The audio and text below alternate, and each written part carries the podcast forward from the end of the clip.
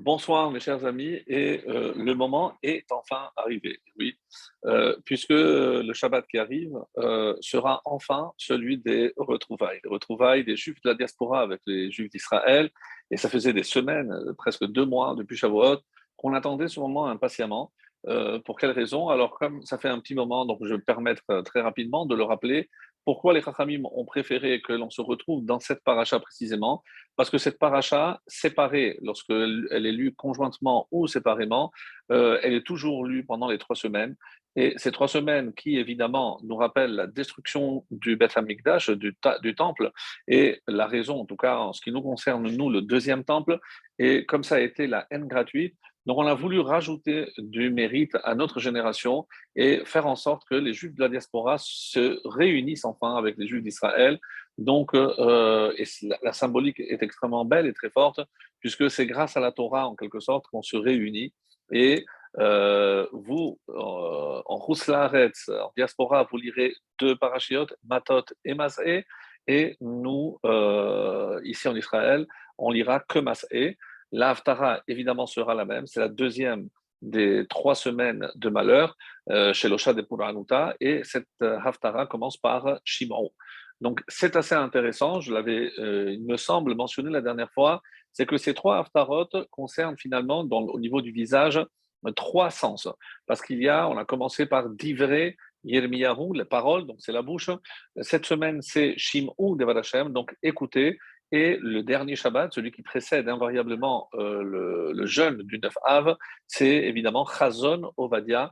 Les deux premières Haftarot sont tirées du livre de Jérémie et la troisième de, euh, comme son nom l'indique, de Ovadia, livré euh, Chazon Ovadia, la, vision. Donc c'est les deux yeux, la bouche et les deux oreilles. Donc, euh, comme si, en quelque sorte, une invitation à réparer pendant ces trois semaines, évidemment, la parole, c'est pour ça qu'on a commencé, puisque c'est la première, vivre, c'est ce qu'on dit, et en fonction de ce qu'on voit, savoir, apprendre à voir les choses du bon côté toujours, et entendre, éviter d'entendre de mauvaises paroles pour ne pas en proférer.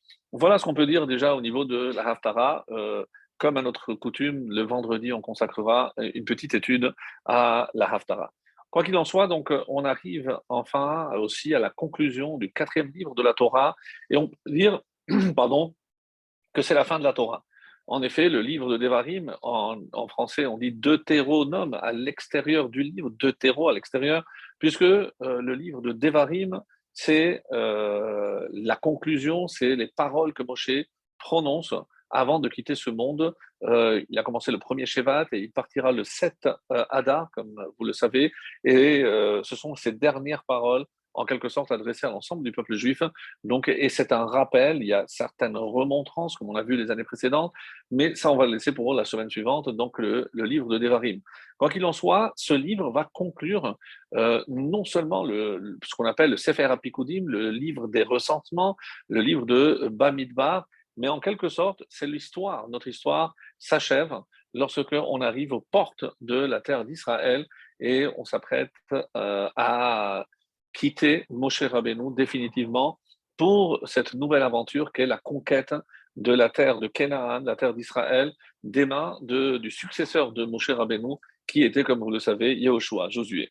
Alors, c'est très intéressant parce que si on considère euh, ces deux parachiotes comme la conclusion, non pas seulement d'un livre, mais de l'ensemble de la Torah et l'ensemble des pérégrinations du peuple juif, et c'est pour ça que Matot euh, a un, thème pardon, central, puisque dès le début, on nous parle des vœux, des Narim, et la fin, dans la paracha de euh, Mas'é, on nous parle de toutes les différentes étapes. Mas'é, donc les voyages, les différents voyages effectués par l'Ebn Israël au nombre de 42.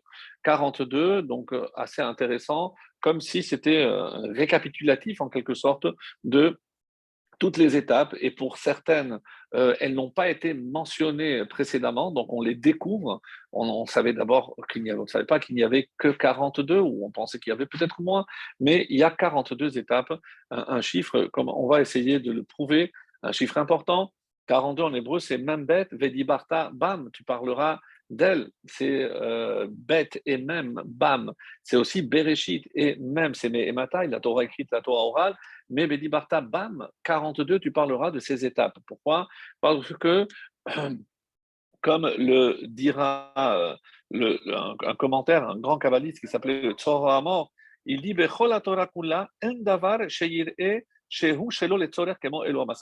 Si dans toute la Torah, il y a vraiment un passage où on ne voit aucun intérêt, puisqu'il ne nous apprend rien, c'est 50 psukim, vous avez bien entendu, tout le chapitre 33 de Masé, du début jusqu'à la fin, 50 versets, pour nous parler justement de ces étapes. Alors il dit, sincèrement, chez l'Oletzorer, on ne voit pas l'intérêt. Et c'est ce qu'on va essayer de voir dans un deuxième temps, puisqu'on va essayer de suivre l'ordre chronologique. On va parler d'abord de méthode, et en fonction du temps qui nous restera, on va aussi parler de Masé. Donc on, rejoint euh, nos amis, en tout cas, je sais que beaucoup de ceux qui euh, nous suivaient en direct d'ailleurs, et, peut-être pas en direct, avait un peu quitté vu le décalage qui euh, s'était opéré entre nous, donc euh, un petit fossé. Et là, ben, donc je leur souhaite la, bienvenue et on va aussi parler de Mas'é, c'est la paracha que nous dirons nous en Israël ce, ce Shabbat. Alors, je reprends donc Matot. Matot, euh, Matot, c'est Raché Hamatot. On parle ici des chefs des tribus et euh, une expression rarissime aussi. Pourquoi? Parce que le début de cette paracha euh, ne coïncide pas, ne concorde pas avec ce qu'on a l'habitude de, d'entendre, en tout cas depuis qu'on lit la Torah. Pourquoi? Parce qu'il y a marqué comme ça, donc le début de, de la paracha de Matot, voilà, que je vais vous lire. Et voici ce qui est, comment elle commence. Vaïdaber Moshe. Et oui, c'est pas Vaïdaber Hachem El Moshe pour que Moshe dise au Raché Amatot, c'est euh, une des uniques fois où c'est Moshe qui parle directement, Vaïdaber Moshe El Raché Hamatot, l'Ivne Israël. Donc, il passe d'abord par les chefs des tribus avant de s'adresser aux enfants d'Israël, et euh, tout ceci pour nous parler des Nédarim, des vœux. Alors, quelle importance et pourquoi fallait-il passer impérativement euh, par l'intermédiaire des Rachés Amatot Tous les commentaires, sans exception, se sont penchés sur cette question pour comprendre euh, qu'en est-il? Pourquoi cette formule tellement euh, différente de ce qu'on a l'habitude d'entendre. Et pour quelle raison Donc, il y a aussi l'autre question, à Pinchas, on avait terminé avec les Chagim, les Moadim, les fêtes, et on enchaîne avec les Nedarim, avec les vœux. Est-ce qu'il faut voir ici un lien ou pas? Ça, c'est une autre question. Et euh, dans Mas'é aussi, un événement aussi crucial, c'est, euh, on rappelle donc la mort de Aharon. La mort de Aharon, euh, c'était le premier Av, Rosh Chodesh Av, et euh, pour nous aussi, ça va être donc Sahiloula ce vendredi. Ce vendredi, comme vous le savez, c'est Rosh Chodesh Av, et c'est aussi, pardon, la Hiloula de Aharon. Alors, très intéressant, on essaiera de comprendre aussi euh, que veut dire le mot Aharon. Est-ce qu'il y a quelque chose qu'on peut apprendre du mot Aharon? Et alors qu'il est considéré comme le premier Kohen Gadol D'où vient ce terme de Kohen euh, On a tellement l'habitude de, l'entendre qu'on ne se pose pas de questions. Voilà un petit peu ce qu'on va essayer d'approfondir ce, ce, soir, euh, si Dieu veut.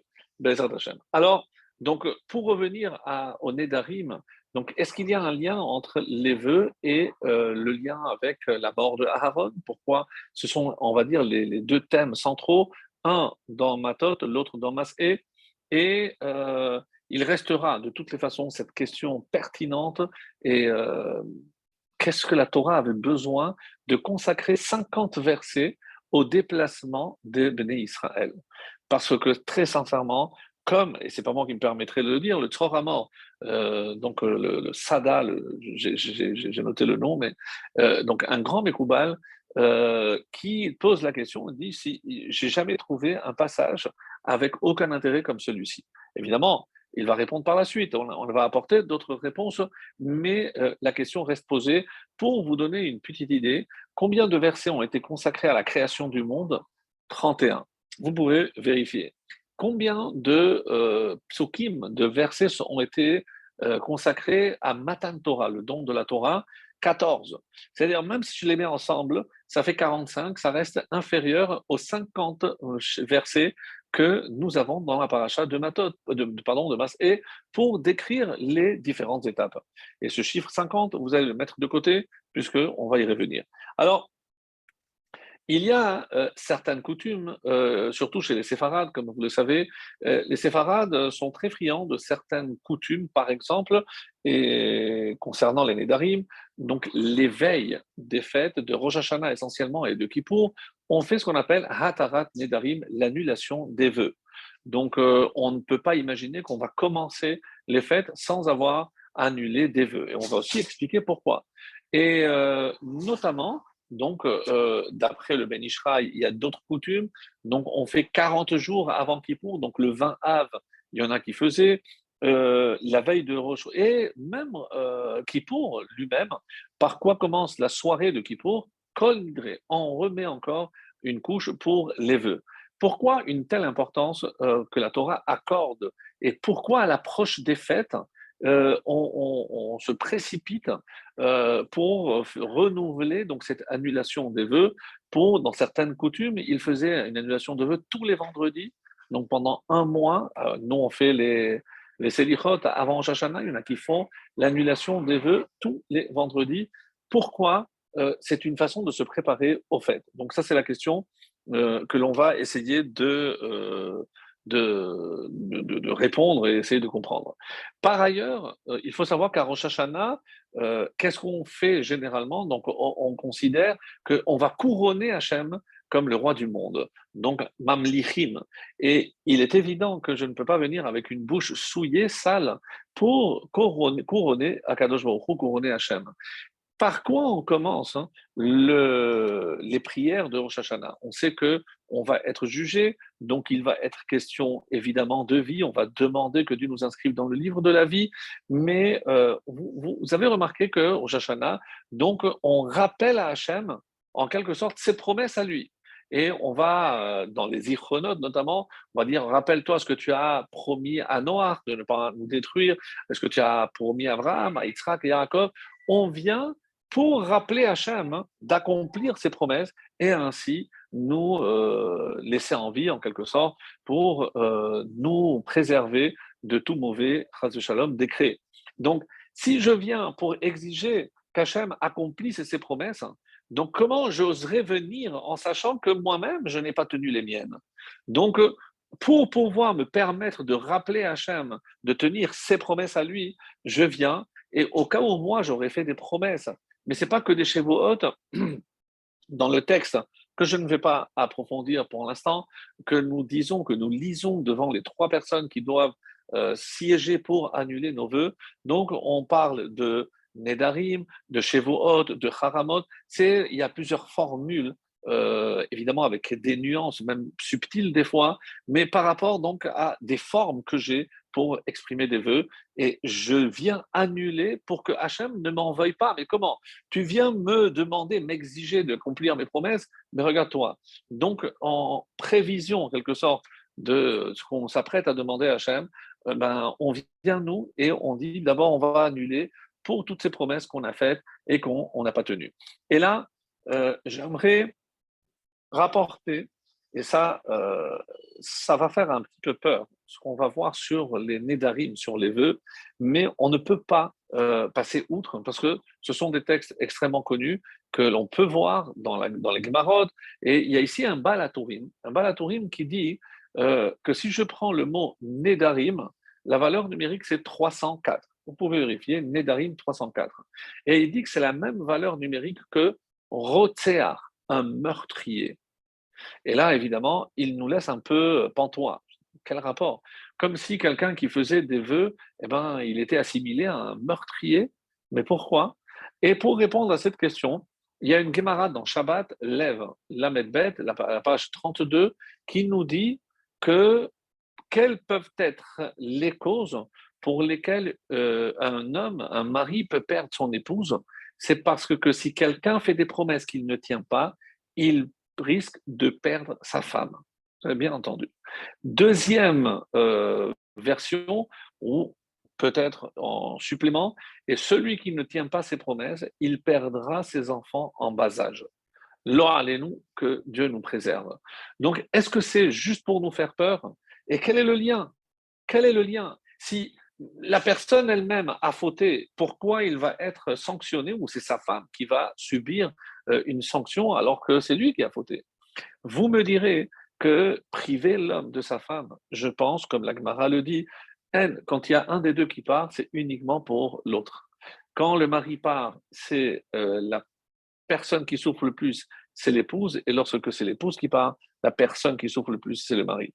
Donc, euh, forcément, si on voulait toucher le mari par rapport à ce qu'il a fait, eh ben, on dit que c'est une des conséquences, c'est qu'il perd sa femme.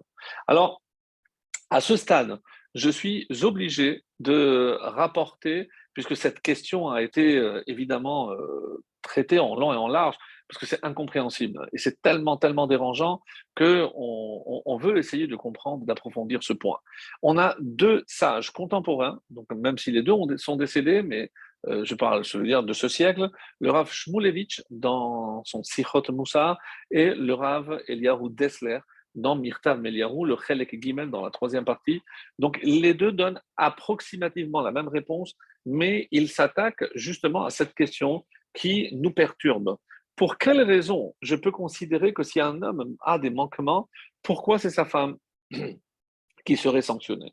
Et euh, les deux vont nous dire certainement pas. N'allez surtout pas imaginer que Dieu punit ou punira les enfants en bas âge ou l'épouse parce que lui n'a pas tenu sa promesse. Certainement pas. Mais sachez une chose, qu'un homme qui fait des promesses et qui les tient, il a une une, protection supplémentaire. Et je m'explique. Personne ne quitte ce monde s'il n'a pas été décidé en haut que cette personne devait quitter.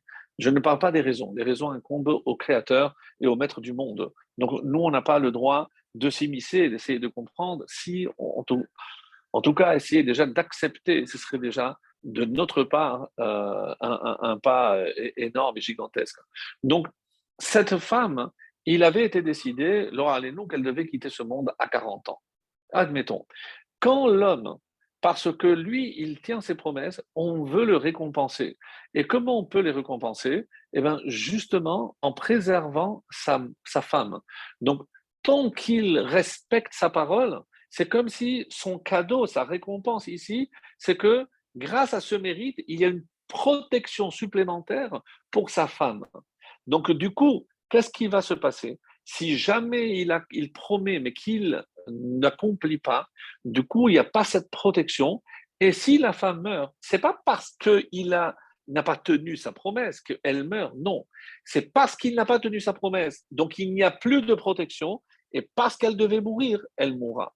J'espère que c'était clair parce que pour moi c'est extrêmement important et pour les enfants en bas âge, c'est exactement le même principe. Si un petit euh, enfant est venu pour faire un tikkun, une réparation, comme nous l'explique en large le Harizal, le Hari que des fois, il y a des âmes qui doivent venir pour réparer même quelques instants, même euh, peut-être même pas un an. Donc les banim ktanim, c'est ces, petits enfants qui meurent, c'est parce qu'ils devaient accomplir une, un tikkun. Ça, ça va de soi, mais là encore, on ne rentre pas dans les calculs du, Créateur. Mais cependant, c'est un homme et c'est pour montrer, et on ne comprend pas comment de tout ce que l'homme pourrait faire, hein, pourquoi celui qui tient ses promesses et ses vœux, accomplit ses vœux, serait plus que tout le reste, hein, une, une, sorte de protection pour les siens, pour sa femme et pour ses enfants en bas âge. Donc, on, moi, je souffre beaucoup du fait que tout ce que je, puis, je peux dire dans, dans, ces cours euh, ne, soit pas un peu plus Bezrat Hashem. Je pense que c'est relayé, que euh, je sais que tous ceux qui entendent eh ben, diffusent autour d'eux et que Bezrat Hashem, on comprenne certaines choses.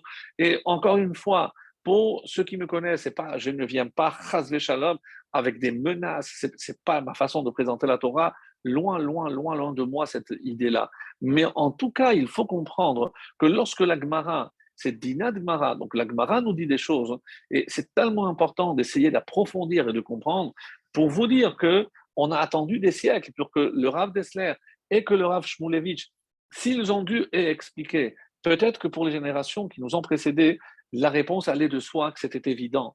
Pour nous qui n'avons peut-être pas les mêmes notions, la même réception, le même don de nos maîtres, alors il a fallu que ces deux grands maîtres viennent pour nous éclaircir sur un point qui n'aurait pas, sans aucun doute, aurait repoussé beaucoup en entendant un enseignement pareil, parce que ça paraît évidemment injuste. Donc maintenant que ce point est, précisé, il nous reste malgré tout pourquoi ce point-là, pourquoi les Nédarim quelle, est l'importance de ces Nédarim On a l'impression qu'ici, pour que la Torah euh, consacre la fin, la conclusion de Sefer Apekudim, le livre de Bamidbar, donc de la Torah en quelque sorte. Pourquoi on commence par là? Évidemment que ça, ça nécessite euh, une explication. Et là, à ce stade, hein, je voudrais citer aussi un autre, un midrash, un midrash Tanchuma, et euh, qui dit, écoutez bien, nous savons que lorsqu'une personne est jugée, donc à Rosh Hashanah, on va sortir les calepins, on va voir, on va juger, et puis voilà. Une fois que c'est fini, au Rabba, on, la messira du Pétek, et c'est fini, le jugement est fini. Mais il y a trois cas, nous dira le Midrash, dans d'autres Gemarot, c'est cité, mais la première source, euh, ce Midrash, qui le dit d'une manière beaucoup plus claire, qu'est-ce qu'il euh, est dit? Qu'il y a trois types, trois catégories de personnes pour lesquelles on va rouvrir le pinkas, on va rouvrir le dossier, le tic. Et ici, l'expression, c'est moshrim lahem esh. Ils attirent le feu, littéralement. C'est-à-dire trois catégories qui, au lieu de faire profil bas, on va dire ainsi, eh ben, par leur comportement, ils vont dire ah, tiens, tiens, ah bon, il se permet ceci, on va voir son dossier, est-ce qu'il ne mérite pas une sanction? Quels sont ces trois types de ces trois catégories? Alors, on dit généralement, et c'est une expression qui est tirée du, euh, de la Megillah, Ce qui a été écrit et scellé par le sceau du roi, un lehashib. Donc normalement, un lehashib, ça veut dire on ne peut plus rien changer. Alors, c'est-à-dire que, et pendant quelle période Dieu a décidé, a décrété, entre Rosh on a dit Oshana Rabbah. Alors pour quelle personne on va rouvrir le dossier? Eh bien, première catégorie, celui qui marche seul dans le chemin. Ça fait partie, pour ceux qui se rappellent, de l'enseignement dans, dans Avot, dans le traité de Avot, donc qu'il, Mitrayev Menacho, il se rend coupable de sa propre perte. Pourquoi? Parce que aller seul, on dit dans certains chemins, etc., donc, euh, près des, des, cimetières, il y a plusieurs explications profondes, mais l'essentiel n'est pas là. Et pourquoi? Parce qu'on dit qu'il y a des agents nuisibles des mazikines. Donc il y a euh, des, des, des, des, agents qui sont là pour nuire l'homme. Et c'est pour ça qu'il est fortement déconseillé qu'il marche seul dans des endroits euh, des inhabités, obscurs. Il y a les forces du mal qui peuvent s'attraper. Il y en a qui vont à la recherche de ces forces du mal. peu importe. En tout cas, celui qui fait preuve d'une telle euh, arrogance en se disant moi, je n'ai rien à craindre. Donc, un excès de bitachon, d'assurance, Hachem lui dira ah, Tu te crois euh, tout permis Attends, attends, on va sortir ton titre, on va voir si tu mérites vraiment une protection ou pas. Donc, éviter. Deuxième catégorie, Hayoshev Bebaït Rarwa. Donc, celui qui est dans une maison branlante, une maison qui est sur le point de tomber. Je n'ai pas le droit de rentrer dans une ruine, par exemple. Et euh, il y a des marottes, plein de marottes sur, sur cela et euh, une histoire, par exemple, sur Nahum Ishgamzo, lorsqu'il a vu une maison qui était brûlante, il a couru et il a dit aux habitants Prenez tous vos effets et sortez, j'attends. Et tant qu'il est resté, lorsque ils sont sortis, il est sorti, Nahum Ishgamzo, et la maison s'est effondrée. C'est dire le mérite extraordinaire. Il a compris, il a sauvé parce que un tzaddik a un zérout exceptionnel et par son mérite, il peut éviter donc la destruction d'une maison. Et dans Ta'anit Kafbet, page 22, quelque chose aussi de formidable, euh, on dit qu'il y avait un, grand stock de vin dans un entrepôt et cet entrepôt avait été euh, classifié comme dangereux, donc il était absolument euh, dangereux de, de, rentrer parce qu'il pouvait s'effondrer d'un moment à l'autre. Et Qu'est-ce qu'il a fait le, propriétaire? Il, est appelé, a appelé Rav Adabar Abba, un sage qui était une très bonne réputation, et euh, il l'a invité à l'intérieur de cet entrepôt. Il a commencé à poser des questions est-ce qu'il a une mezouza Est-ce qu'on peut le faire? Et pendant ce temps-là, il avait dit à tous ses ouvriers profitez, prenez tous les tonneaux et faites sortir tout le vin. Il savait que tant que ce sage était là, il n'avait rien à craindre. Et une fois que tout le vin est sorti, alors il a dit à, ce rave, viens, on peut sortir. Dès qu'ils sont sortis, tout s'est effondré. Et il a dit, tu sais que je t'en veux parce que on a pris, on a pris mes mérites. Parce que euh, si j'ai été sauvé, je vous ai sauvé, c'est quelque part, ça m'a coûté mes, mes, mérites. Et tu aurais dû m'en parler avant et ne pas le faire de cette manière. Je ferme la parenthèse. Ça, c'était la deuxième catégorie. Troisième catégorie, ouvrez grand les oreilles. Hanoder velo mekayem olo meshalem.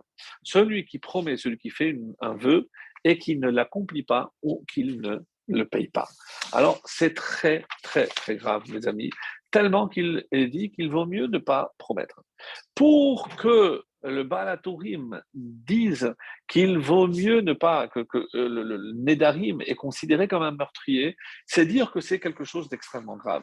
Alors, quel est le premier personnage qui a fait un vœu dans la Torah? Et euh, vous le savez certainement,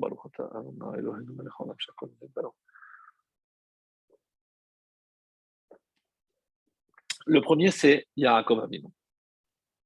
Yaakov Avinu, dans la paracha de Vayetse, vous pourrez après voir, je, dois aller vite parce qu'il y a beaucoup de choses à voir, et il a dit Vaïdar Yaakov Neder morts à quel moment? Rappelez-vous, après euh, le, rêve avec, avec l'échelle, il a vu les anges monter et descendre. Euh, et là, euh, on va aussi découvrir quelque chose avec Rabbi Shimshon d'Ostropoli, quelque chose de merveilleux. Qu'est-ce qui s'est passé exactement? Qui étaient ces anges? Qu'est-ce qu'ils montaient? Ils descendaient avec toutes les explications qu'on a pu voir le long, tout, au long de ces années. Et donc, qu'est-ce que il a fait juste après? Donc, après avoir fait ce rêve, on dit qu'il a, il s'est réveillé, il a fait un neder. Qu'est-ce qu'il a demandé dans ce Neder? Donc, que Hachem, il a demandé à Beged l'ilbosh, lechem le'echol, euh, ve'ayali Hachem l'elokim. Donc, il a demandé des choses très simples, euh, en tout cas euh, matérielles. Qu'est-ce qu'il a demandé? Du pain à manger et un, habit à porter. Et, que je puisse arriver Béchalom, que j'arrive en paix. Et alors, ve'ayali l'elokim, et Dieu sera pour moi un Dieu. Donc, et quelle a été sa promesse? En contrepartie Vekol tout ce que Dieu me donnera, Ahaser je prélèverai la dîme. C'est le premier qui lance donc cette notion de dîme. Il a fait un vœu, il a promis de prélever la dîme. Entre le moment où il a fait la promesse et le moment où il va l'accomplir, combien de temps ça s'est passé? Alors, là aussi, j'ai beaucoup, beaucoup de mal à, transmettre ce ce qui, va suivre, mais si ce n'était pas écrit, je ne me serais pas permis moi aussi, ça me fait beaucoup, et euh, si je vous dis ça me fait mal, c'est un euphémisme, parce qu'on dit que parce qu'il n'a pas tenu sa promesse immédiatement, il a été sanctionné. Yaakov Avinu, tous les malheurs qu'il va connaître dérivent du fait qu'il n'a pas tenu cette promesse. Et vous avez déjà certainement fait le lien. Celui qui, qui fait une promesse et qui ne tient pas, qu'est-ce qui se passe? Il perd sa femme. Et oui, tout le monde pense évidemment à Raphaël, qui a quitté ce monde très tôt. Est-ce que c'est lié à euh, ce manquement parce qu'il n'a pas tenu sa promesse? Eh bien, certains commentaires dans le Midrashim vont dire que oui.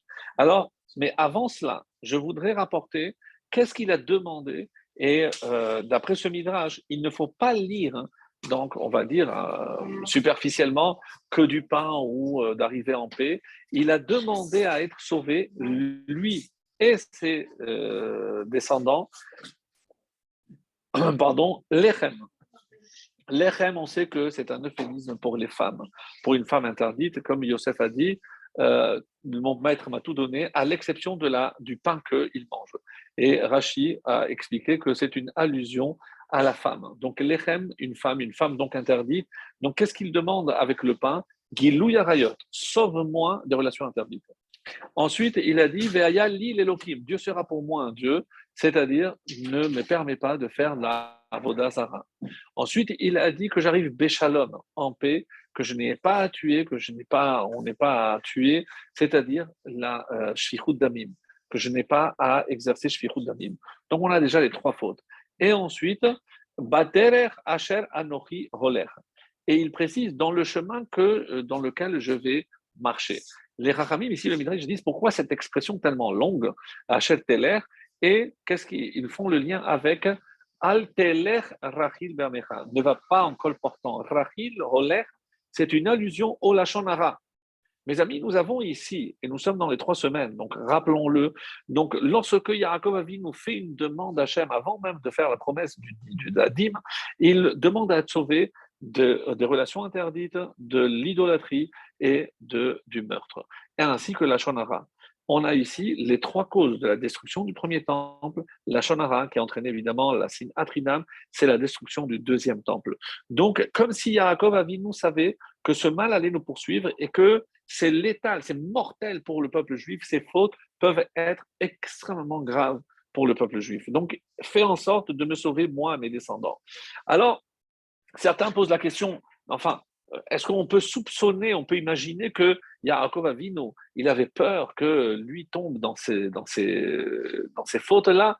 Non. Alors, sachez qu'il y a quelque chose de très, très important, ce qu'on appelle Avizaraïru de Avodazara ou Avizarayu, c'est euh, c'est les accessoires. Littéralement, en hébreu moderne aujourd'hui, ce sont des accessoires. Les accessoires, c'est pas l'essentiel, mais c'est des dérivés en quelque sorte. On sait par exemple que euh, quelqu'un qui se met en colère, on considère que c'est comme s'il faisait Avodazara. Quelqu'un qui fait honte en public à quelqu'un, c'est évidemment comme un meurtre. Donc, euh, il y a aussi des dérivés. N'allez surtout pas imaginer que ces trois fautes sont disparus et qu'on est nous à l'abri, jamais on va tomber. Euh, non. En, réalité, on sait très bien que N apostropos, les apostropos, les abodazar, les guluyarayot, donc il n'y a personne qui peut euh, garantir contre les, relations interdites. Et euh, cela va de soi, c'est un des plus grands yetzerara de l'homme. Donc on ne peut pas, personne ne peut être garant pour, pour, pour ce, ce type de faute.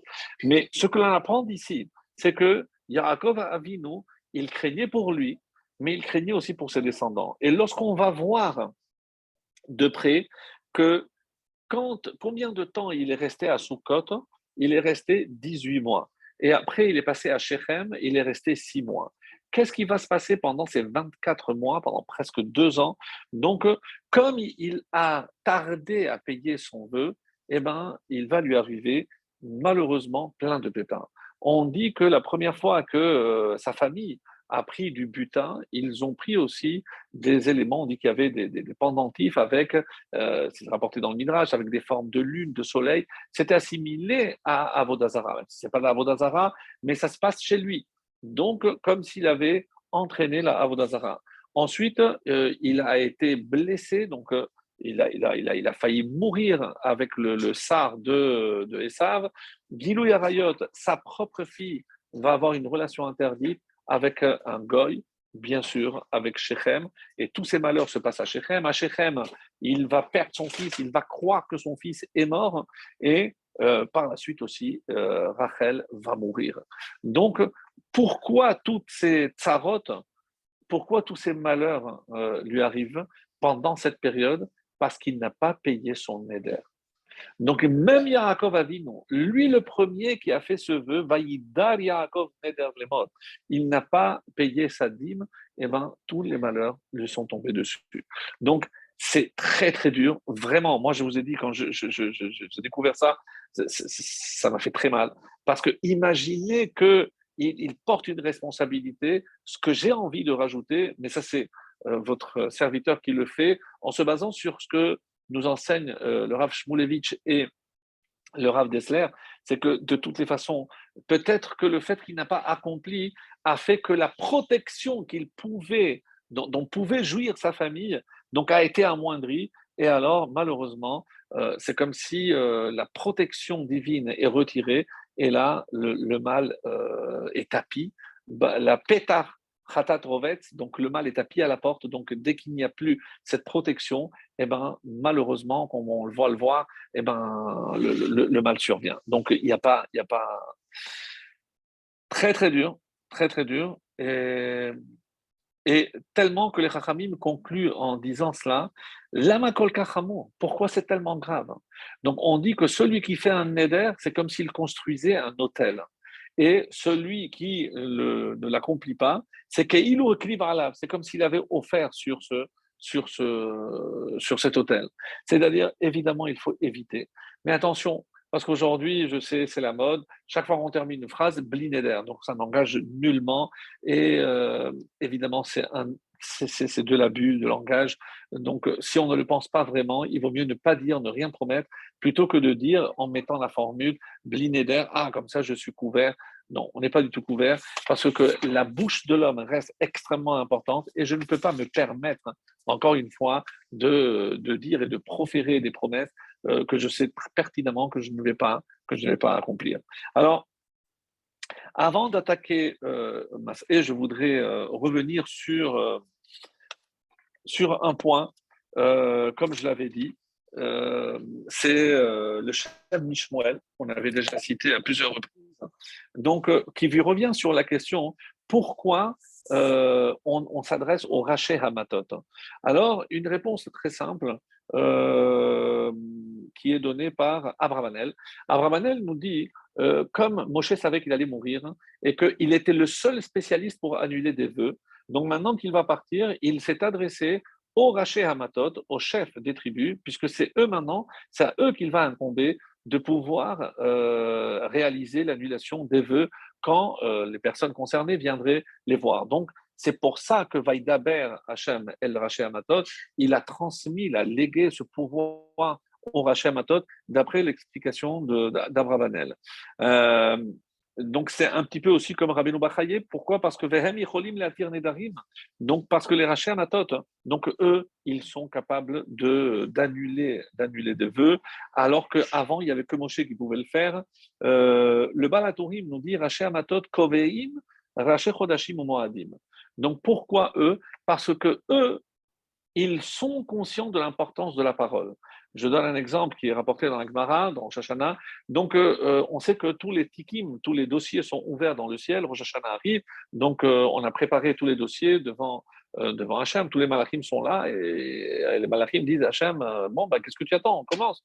Il a dit non. Ils n'ont pas encore proclamé Rosh Chodesh. Donc, tant qu'ils ne proclament pas en bas, nous, on ne peut pas bouger. Comment? Mais oh, tu sais que c'est Rosh Hashanah aujourd'hui? Oui, mais c'est moi qui décide, c'est eux. cest le pouvoir que Dieu a donné à, ce, ce Raché Amatot, on a bien compris que c'est le Sanhedrin, c'est les, chefs, les dirigeants euh, spirituels du peuple juif. Donc, eux sont plus à même de comprendre l'importance de la parole par laquelle ils peuvent sanctifier le temps. Puisque ce sont eux qui vont décider, et voilà le lien avec les Moadim. Pourquoi ça suit les fêtes? Parce que qui décide la date des fêtes? C'est vous, Rachel Amatot. Donc vous qui comprenez l'importance, vous pouvez décider en bas ce qui va se faire en haut. C'est de ça qu'on parle. C'est ce qui est énorme. Donc vous qui comprenez l'importance de la parole, vous devez apprendre tout pour pouvoir annuler des vœux. Et euh, c'est comme ça qu'on dit euh, qu'un des vœux les plus connus, et ça aussi, ça fait partie des épisodes euh, avec lesquels j'ai beaucoup, beaucoup de mal, je n'ai pas à ce jour trouvé une réponse satisfaisante, c'est ce fameux prophète qui s'appelait Jephthé, Yiftach, on, en reparlera certainement, ça mérite un approfondissement, mais ils sont allés l'appeler alors qu'il avait été rejeté à cause de son ascendance, il n'avait pas une ascendance très, très noble, Et il, c'était un chef, euh, un chef de guerre euh, inégalable, donc ils l'ont appelé pour, euh, pour mener la, guerre. Et il a fait un vœu. Il a dit le premier être vivant qui sortira de chez moi, eh ben, je, je, te l'offrirai. Et il n'a pas précisé. être vivant, c'est sa fille qui est sortie. Il s'est déchiré les vêtements, il a pleuré. Plusieurs versions. Est-ce que finalement il a tué Est-ce que euh, elle s'est éloignée un petit peu comme euh, une bonne sœur? Donc elle s'est éloignée, c'est comme si elle était morte dans une montagne. Certains disent qu'elle est allée trois ans pour pleurer, mais après oui, elle a été, euh, elle a été exécutée. mais tout le monde pose la question mais pourquoi il n'a pas annulé son vœu? Pourquoi Il n'a pas annulé son vœu? Qui était le prophète, le Cohen, qui était à même d'annuler? Alors, d'après euh, nos textes, c'était Pinchas. Oui, notre Pinchas. Mais incompréhensible. Pourquoi Pinchas n'a pas annulé? Alors, Pinchas a dit, c'est lui a besoin qu'on annule son vœu, que lui vienne vers moi. Lui, il a dit, moi aujourd'hui, puisqu'il n'y a pas de roi et de juge, donc je, suis considéré comme un roi. Donc, ce n'est pas à moi d'aller. Tout le monde a compris sur ces positions, mais euh, les textes disent que euh, les deux ont été sanctionnés. Enfin, pour Yiftar, euh, quelle, plus, quelle sanction plus atroce que de perdre sa, fille. Pour Pinchas, c'est pas précisé, je n'ai pas trouvé. Donc, je n'ai pas trouvé sur ce point. Euh, mais j'ai quand même voulu, partager avec vous, puisque c'est un des épisodes peut-être les plus énigmatiques euh, concernant le, les vœux. Quoi qu'il en soit, euh, les Rachamim vont aller plus loin. C'est le Shem qui va expliquer en disant de là on apprend l'importance de la parole, la force de la parole chez le juif, hein, et il dit que la bouche du juif, hein, elle est keli charet. C'est quoi un keli charet C'est un ustensile qui sert, euh, dont la fonction est de servir Dieu, comme s'il servait dans le temple. Ben, c'est exagéré. Et il rajoute ce fameux verset euh, qui dit que euh, Amzu Yatsartili, ce peuple, je l'ai créé, lit pour moi. Pourquoi faire? Tehilati Yesaperon, pour qu'il raconte ma louange. Avant de rentrer en intimité avec Hachem, avec la Hamida, Hachem, Sefatai Tiftar, ouvre mes lèvres, pourquoi? Au fi yagid, et qu'est-ce que ma bouche va proférer? Tehilatecha, ta louange. C'est-à-dire une bouche qui peut faire la louange de Dieu, la louange du Créateur. C'est une bouche qui a une, valeur impensable, exceptionnelle. Donc, quand je n'ai pas pris la mesure de l'importance que la bouche a, tellement que dans la certains maîtres disaient pourquoi Dieu n'a pas créé comme tout le reste d'eux on aurait dû avoir une bouche pour le profane, une bouche pour le sacré, pour ne pas mélanger. Il a dit, mais avec une bouche, regarde tout le mal qu'on peut faire, imagine avec deux. Donc c'est la seule explication pour laquelle tout est double sauf la bouche. Mais c'est vrai que tout converge vers la bouche parce qu'il faut bien analyser, il faut bien entendre avant de, avant de parler. Quoi qu'il en soit, la bouche du juif est euh, comme la lumière centrale de la menorah, la péné, la, la panim, donc le, visage de l'homme, c'est sa lumière interne. Et comme la branche, comme les branches de la menorah étaient au nombre de sept, si vous regardez, donc il y a deux, deux, deux. Donc je trouve les sept par les sept orifices du visage. Donc c'est ça ce qui doit éclairer le monde, c'est le visage du juif et surtout la branche centrale qui est sa bouche, qui est comparée aussi au Shabbat et les trois jours avant et trois jours après. En tout cas, alors, euh, pourquoi demande dans Maseret Sota, dans le traité de Sota au tout début, on demande euh, pourquoi dans l'ordre euh, des, traités du Talmudique, on a mis Ketubot et ensuite Nedarim? Alors, certains disent que qu'est-ce que c'est Ketubot? Un engagement. Il y a aussi euh, Hamadir. Dans Ketubot, il y a un, chapitre qui dit celui qui fait un vœu. Donc, on a dit, ben, puisqu'on a parlé des vœux, on va maintenant approfondir avec tout, tout, le traité qui traite justement des, des Nedarim. Mais il y, a, il y a plus. Parce qu'un homme, lorsqu'il se marie, il s'engage. Et forcément, donc, euh, pour tenir ses promesses, puisqu'il a signé la Ketouba, donc il faut qu'il comprenne les conséquences de, du fait de ne pas respecter ses engagements. C'est une forme de ne pas accomplir ses vœux. Donc, pour le mettre un petit peu euh, donc sur, euh, sur, la responsabilité qu'il qu'il a engagée lorsqu'il a signé la Ketouba. Ça, c'est une, une, première façon d'expliquer. D'autres disent que Ketubot, donc ça parle des mariages. Mais dans les mariages, donc comme pour les fêtes, puisqu'on a dit que pendant les fêtes, il y a aussi, euh, il peut y avoir, et ça c'est le char qui donne, euh, qui donne cette explication, il peut y avoir un peu d'abus. C'est vrai que pendant les fêtes, on va boire un peu plus, on va essayer, on va peut-être trop manger et on va peut-être faire preuve de légèreté. Et donc, euh, il y a un, cas où oui, je peux faire des vœux, alors qu'on a vu qu'il vaut mieux certainement ne pas les faire, même si je les accomplis, il ne faut pas les faire. Mais il y a un cas lorsque je, sens qu'il y a un danger. Quand je suis en danger, un danger, c'est pas un danger parce qu'on m'attaque, mais un danger par rapport à mes faiblesses. Je connais mes faiblesses. Donc, euh, pendant les fêtes, je peux boire plus que de raison, etc. Donc, je peux atteindre certains excès. Là, il est bon de mettre des barrières. Comme dit le Pirkei Avot, qu'est-ce que c'est? C'est yag la donc une protection pour la débauche, pour euh, justement le, laisser aller. Qu'est-ce que c'est? Nedalim, les vœux. Donc, dans ce cas-là, oui, il est conseillé de faire des vœux. Pourquoi? Parce que le vœu, c'est pour protéger. C'est encore une fois comme une mesure de protection. Et là, euh, effectivement, donc quand on va dans des mariages, euh, qu'à Dieu ne plaise, lorsqu'ils sont, euh, ils sont mixtes, vous pouvez imaginer la gravité de, de, de, ce qui peut se passer, et par certains actes, par certaines paroles, par certaines choses que je peux voir ou penser. Donc, et même comme ça, il faut faire extrêmement attention à notre comportement, que ce ne soit pas un comportement léger, etc. Donc, il y a une retenue exceptionnelle à avoir, et plus il y a le danger, plus cette retenue est euh, évidemment euh, d'actualité. Alors, donc on avait posé la question, rappelez-vous, pourquoi Yaakov il a fait son vœu au moment où euh, il a fait son rêve? Ça, c'est la question qu'on a posée. En tout cas, par rapport à, ce qu'on peut dire par rapport à, ce vœu, c'est le terme promesse en hébreu se dit Shevoa. Shevoa, ça vient de la racine Sheva. Sheva, c'est sept. Pourquoi sept? Parce que, Dieu a créé le monde en six jours, le septième il s'est reposé. Donc tout ce qui a un lien avec ce monde est donc relié au chiffre 7. Parce que, que Sheva, c'est aussi Savea. Ça veut dire c'est repu, satisfait, donc complet. Il y a, il y a une limite. Et donc là, c'est une Shevoa, c'est le comportement dans ce monde. Mais quand je parle d'un comportement euh, au-delà de la nature, c'est ce qu'on appelle en français un miracle naissent. Donc ça, c'est de l'ordre déjà de la dimension du 8, on, on c'est les Teva. Et les Rahamim se posent la question, où se situe le Neder? Drôle de question, me direz-vous, mais ils se posent la question, où se situe le Neder? Et regardez, ils ont coupé le mot Neder en deux. Nun, la première lettre, qui vaut 50. Donc, on est déjà dans la dimension du 50. Et les deux lettres qui restent, Dalet et Resh, Dar, habite.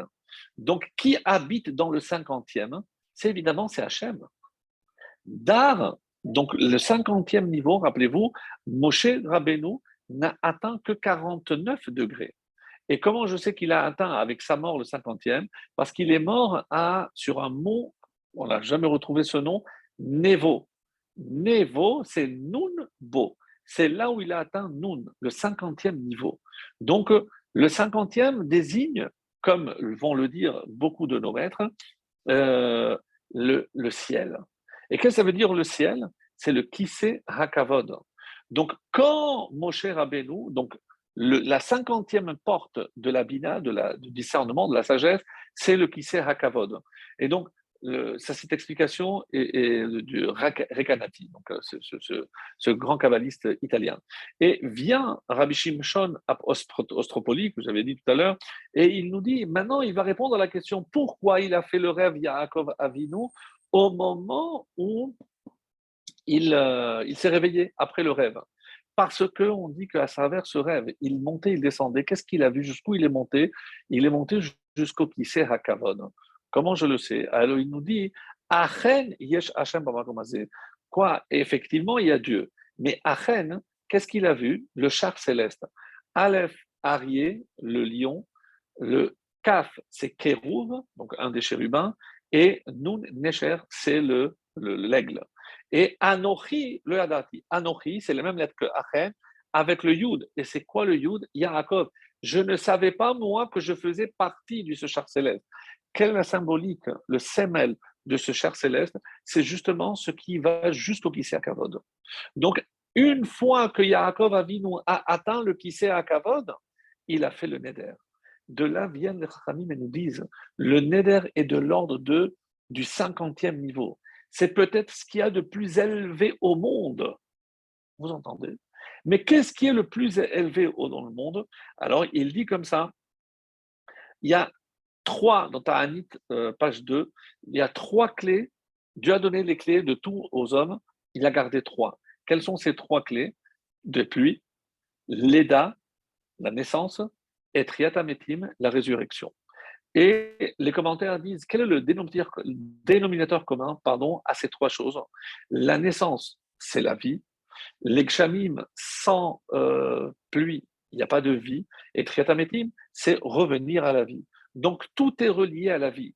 Pourquoi c'est Dieu qui a gardé ces trois clés? Parce que la source de tout, la vie, il n'y a que Hachem qui la détient. Et c'est pour ça que l'on comprend maintenant que si je dis que le Neder, c'est la source de vie, c'est à travers, et comment je sais, parce que la, bouche, c'est ce qui donne la vie. Donc, quand Dieu a dit euh, Nefesh euh, une âme qui vit, Ruach c'est la parole. Comme si la parole exprimait la vie. Donc maintenant, je comprends, mes chers amis, qu'est-ce que, quel est le lien avec le fait de perdre sa femme ou de perdre son enfant? Parce que si je dis que le Neder, et c'est ça la protection extraordinaire, parce que, garder, accomplir ses promesses et ses voeux, c'est rester relié à la vie.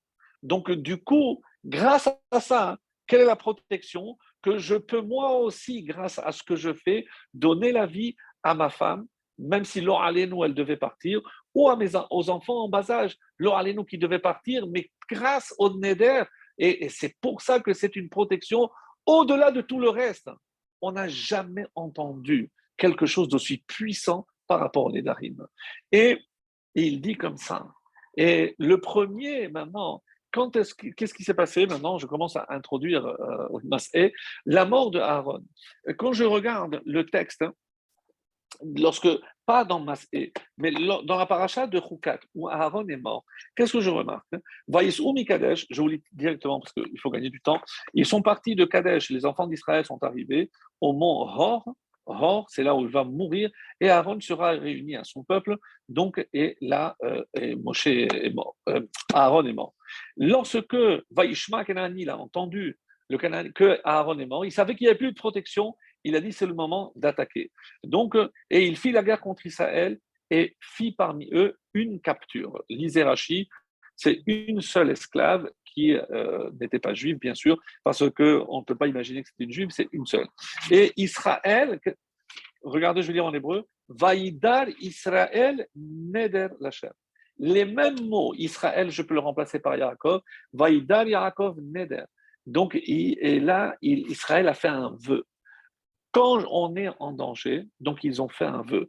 Et qu'est-ce qu'ils ont dit? Im Naton Titel, si tu livres ce peuple dans ma main, je consacrerai leur ville. Et c'est donc un lien entre Aaron et la mort d'Aaron et les vœux. Et qu'est-ce que j'ai? Dans la paracha de Matot, j'ai les vœux, et dans la paracha de Maté, j'ai la mort d'Aaron. J'ai trouvé un lien par rapport à la paracha de Hukat. Mais on va aller plus loin. Donc, Qu'est-ce qu'on on, peut dire à ce propos? On, dit que quel est le lien avec les ananimes nous, avons dit que le, niveau 50, c'est le Kisser Hakavod. Et comme ça disait Rachamim, ananime, semel la Kisser Hakavod. C'est le signe, les, les ananimes, les nuées, c'était le symbole du Kisser Hakavod. C'est pour ça qu'on dit que dans le Haron, on mettait du bleu ciel pour rappeler le ciel et parce que ça rappelle le Kisser Hakavod. Donc, et donc, comment je sais que, euh, justement, euh, le Kisser à Kavod, hein, donc par exemple, lorsque. Euh, quel est le rôle du, du Kohen? Le rôle du Kohen, c'est de prendre quelque chose qu'on va lui offrir ici en bas et l'amener vers le haut, vers le cinquantième niveau. Alors, lorsque je regarde, par exemple, il y a certains versets, avec Abraham, c'est le premier. Donc, Venelecha ad ko. On va arriver jusque-là. Jusque-là, c'est où? 25. 25, c'est ce monde. Et je passe de 25 à 50. C'est à partir de 25 que je peux atteindre le ciel. Par exemple, Donc, pour pouvoir euh, apporter la bracha, il faut que je me connecte avec la source pour pouvoir élever. Ko à partir d'où les Kohanim euh, euh, bénissent, Ko, à partir de Ko, c'est le temple. 25, on dit que c'est le temple. À on va aller jusqu'à, et on sait qu'Abraham s'est tenu à l'endroit du temple. Donc, et pour amener à 50. Maintenant, si je regarde le mot Kohen, si je prends les deux premières lettres, Kaf et He, c'est 25. Et la dernière lettre, Nun. Qu'est-ce que c'est le Kohen? Celui qui prend d'ici, le niveau 25, le niveau du temple, et, parce que les mesures, il y a plusieurs explications, jusqu'au Nun, jusqu'à le niveau 50, c'est-à-dire jusqu'au Kissé à Kavod. C'est-à-dire que le Kohen est celui qui peut faire transiter toutes les actions d'ici-bas pour les amener jusqu'à Kadosh symbolisé ici par le, euh, le, le, le, à. Et maintenant, si je prends le terme, le nom que les parents ont donné, c'est sûr, mais Aharon. Qu'est-ce que je remarque? Aharon. Donc, la première lettre, Aleph, c'est 1. La dernière, c'est Nun. Qu'est-ce que c'est? Comment je vais Je passe de 1 jusqu'à 50. Et au milieu, qu'est-ce que j'ai? Har. Mais je peux lire ça aussi, Hor. Hor, c'est là où il est mort. Donc, la montagne, la montagne, c'est le temple. Parce que Aaron est le premier, donc il a commencé du plus bas, il a commencé par prendre à partir de 1 pour l'élever jusqu'à 50. Et c'est ça ce qui est exceptionnel. Et tout ça par rapport à, euh, à Nedarim. Et maintenant, pour remplacer Aaron, comment on peut le remplacer?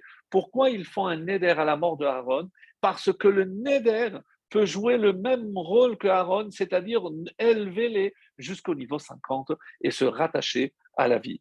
Et c'est ça. Donc, Beko Mevakshim Chaim. C'est comme ça qu'on demande la vie. Donc, tout le but des Nedarim, c'est nous attacher à la vie. Et qu'est-ce que c'est à Rosh Hashanah? Qu'est-ce qu'on demande? La vie. Mais c'est pour ça maintenant que comment je peux m'attacher à la vie, comment comment je vais demander à Rosh que la vie, que la vie, que la vie, parce que je comprends que l'essence de la vie, c'est les Nedarim. Et c'est pour ça que je vais annuler tout ce que je n'ai pas accompli pour pouvoir m'attacher à la vie. Parce que quelqu'un qui n'a pas accompli ses voeux, comment il ose venir devant Hachem demander demander la vie? C'est comme si, nous quelqu'un euh, qui euh, coupe le, tuyau qui le relie à, l'oxygène. Donc, il, est, coupé de la vie. Donc, mes amis, la parole, c'est la source de la vie. Ici, c'est ce qu'on a appris. Et maintenant, on va revenir sur les autres questions. Maintenant qu'on a vu le lien possible entre la première et la deuxième paracha, donc les vœux et maintenant, si je dis que c'est lié à la vie, comment je vais trouver dans Mas'e la vie? Mes amis, combien de versets j'ai dit que j'ouvre la paracha de Mas'e, je commence du premier verset, toutes les étapes. Combien de versets? 50. 50 versets. Est-ce que c'est pas formidable?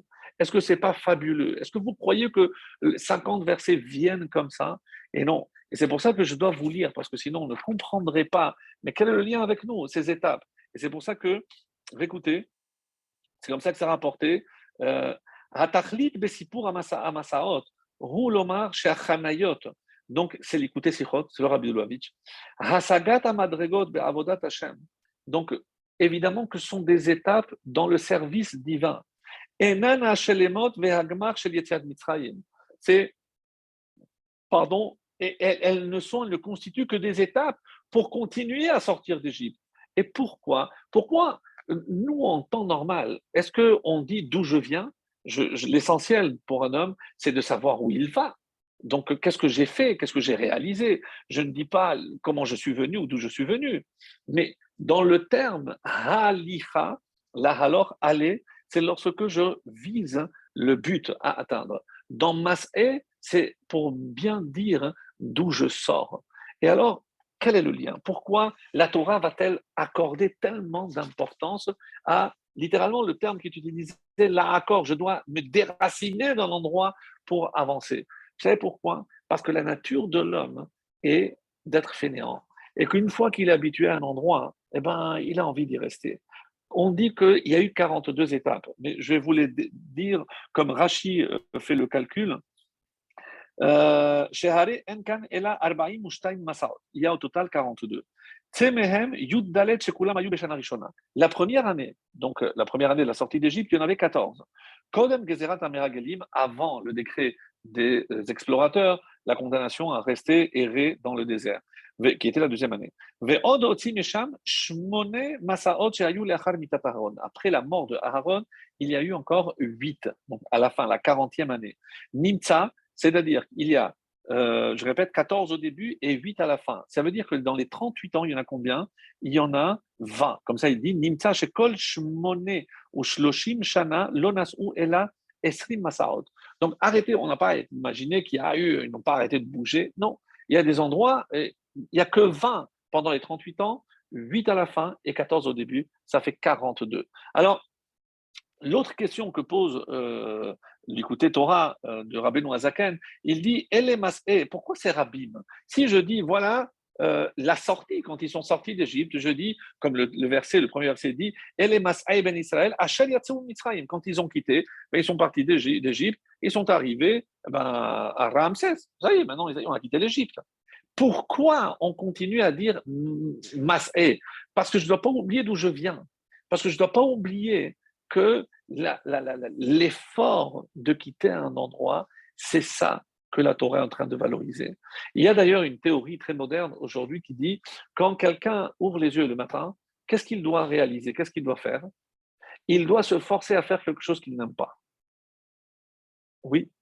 Et aujourd'hui, ça donne des résultats ahurissants. Parce que l'homme, et c'est un petit peu, rappelez-vous ce qu'on avait dit pour Baal Peor, on, voudrait se laisser aller, ne pas se retenir.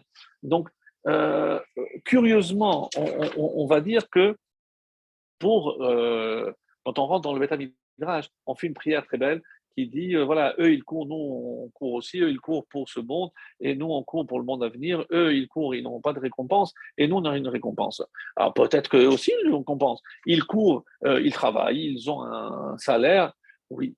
Mais qu'est-ce qui est dit ici? C'est que eux, pour les goïms, ou les juifs qui malheureusement n'ont pas compris l'essence même de la Torah, qu'est-ce qui se passe? C'est que pour eux, c'est le résultat qui compte. Pour un juif, ce n'est pas le résultat qui compte. Parce que la preuve, c'est que le résultat, la vraie récompense, elle n'est pas là. Donc, qu'est-ce qui est mis en valeur? C'est l'effort.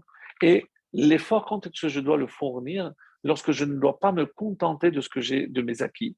Je dois avancer. Mais pour avancer, qu'est-ce que je dois faire? Je dois m'arracher mes amis, c'est ça aujourd'hui. On se rend compte que combien de pays, entre autres par exemple la Chine, a dépassé technologiquement et, l'Europe et les États-Unis. Mais pourquoi? Parce que aux États-Unis, en quoi consiste l'éducation? Les enfants ne, font plus d'efforts en, Europe. C'est ce qui est en train de se passer. Donc, nos enfants ne sont plus entraînés à faire des efforts. La, force du peuple juif, c'est que comme nous, on est constamment en guerre, donc on, on est obligé de se surpasser. Et c'est pour ça que dans certains domaines, on continue à être à la pointe. Mais encore une fois, c'est pas l'essentiel. L'essentiel, on a dit, c'est Avodat Hashem. Donc, c'est sûr que quand je me lève, j'ai envie de faire autre chose, me prélasser au livre. Non, tu dois te lever comme Harry, comme un lion. Comme, tu, dois te dire, je, dois servir Hachem. Évidemment que tu as peut-être mieux à faire. Non. Et pourquoi il est tellement important de consacrer les premières heures déjà à la tfila, au moins faire un cours le matin? Donc, mes, forces, mes premières forces, hein, évidemment, ça demande des efforts. C'est clair qu'on aurait préféré faire autre chose mais c'est comme ça qu'on grandit. Et c'est comme ça, surtout, mes chers amis, qu'on avance. Parce que mas'e, mas'e, c'est savoir s'arracher pour se dire, c'est pas fini, il y a encore une étape. Je crois que ça y est, maintenant je suis bien, j'ai ma maison.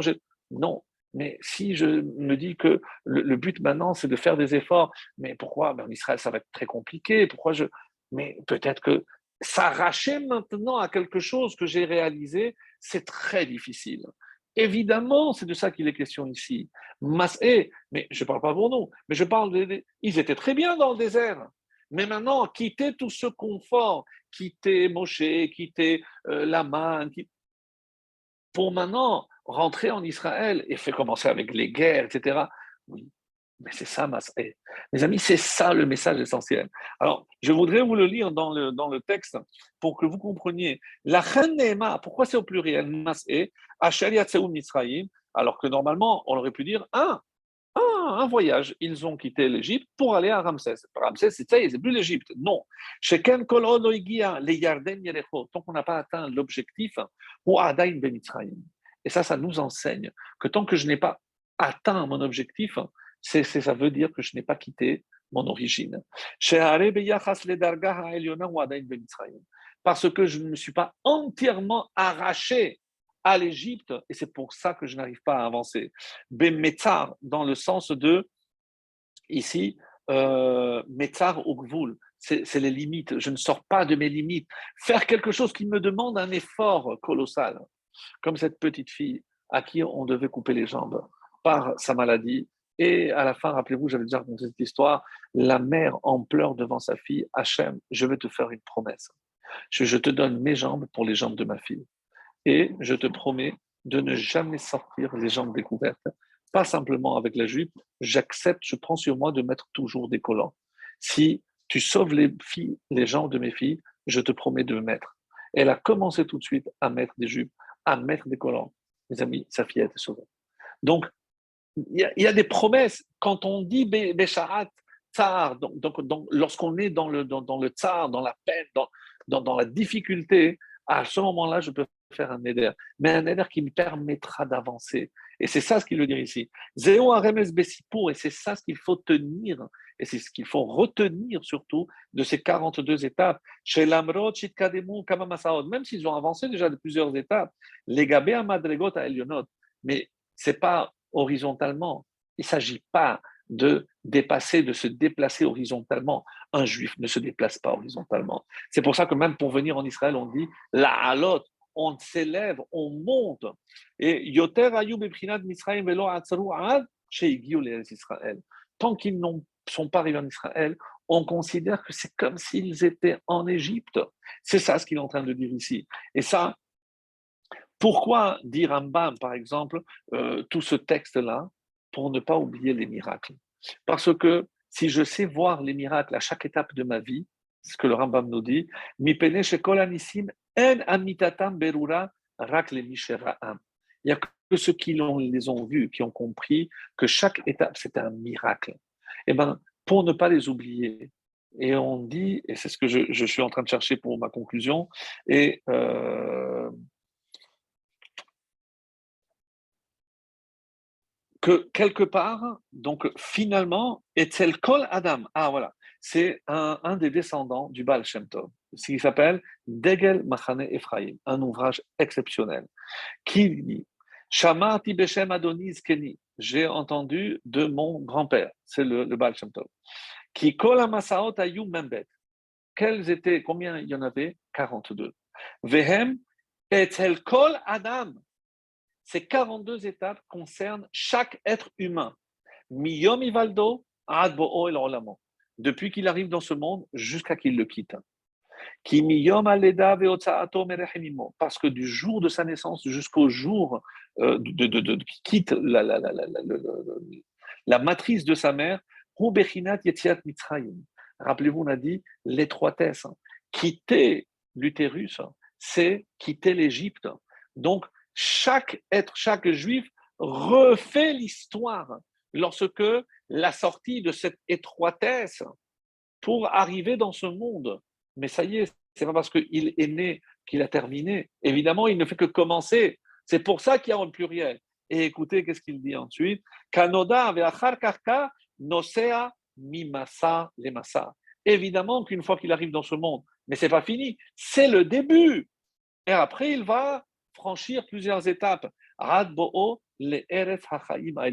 jusqu'à arriver la vraie vie, la terre de vie, soit Israël, soit le monde futur. Et si la Torah a pris la peine d'écrire ces 50, 42 étapes en 50 versets, parce que c'est ce qui nous permet d'atteindre la vie, le niveau 50, les Isha Israéli, les Lisa, Nimasa, Lemasa, c'est ce qu'un juif doit retenir. Ne pas se contenter, ne pas dormir sur ses lauriers, se dire que chaque fois je dois franchir une étape, une étape spirituelle, jusqu'à atteindre le 50e niveau avec le Mashiach Amen.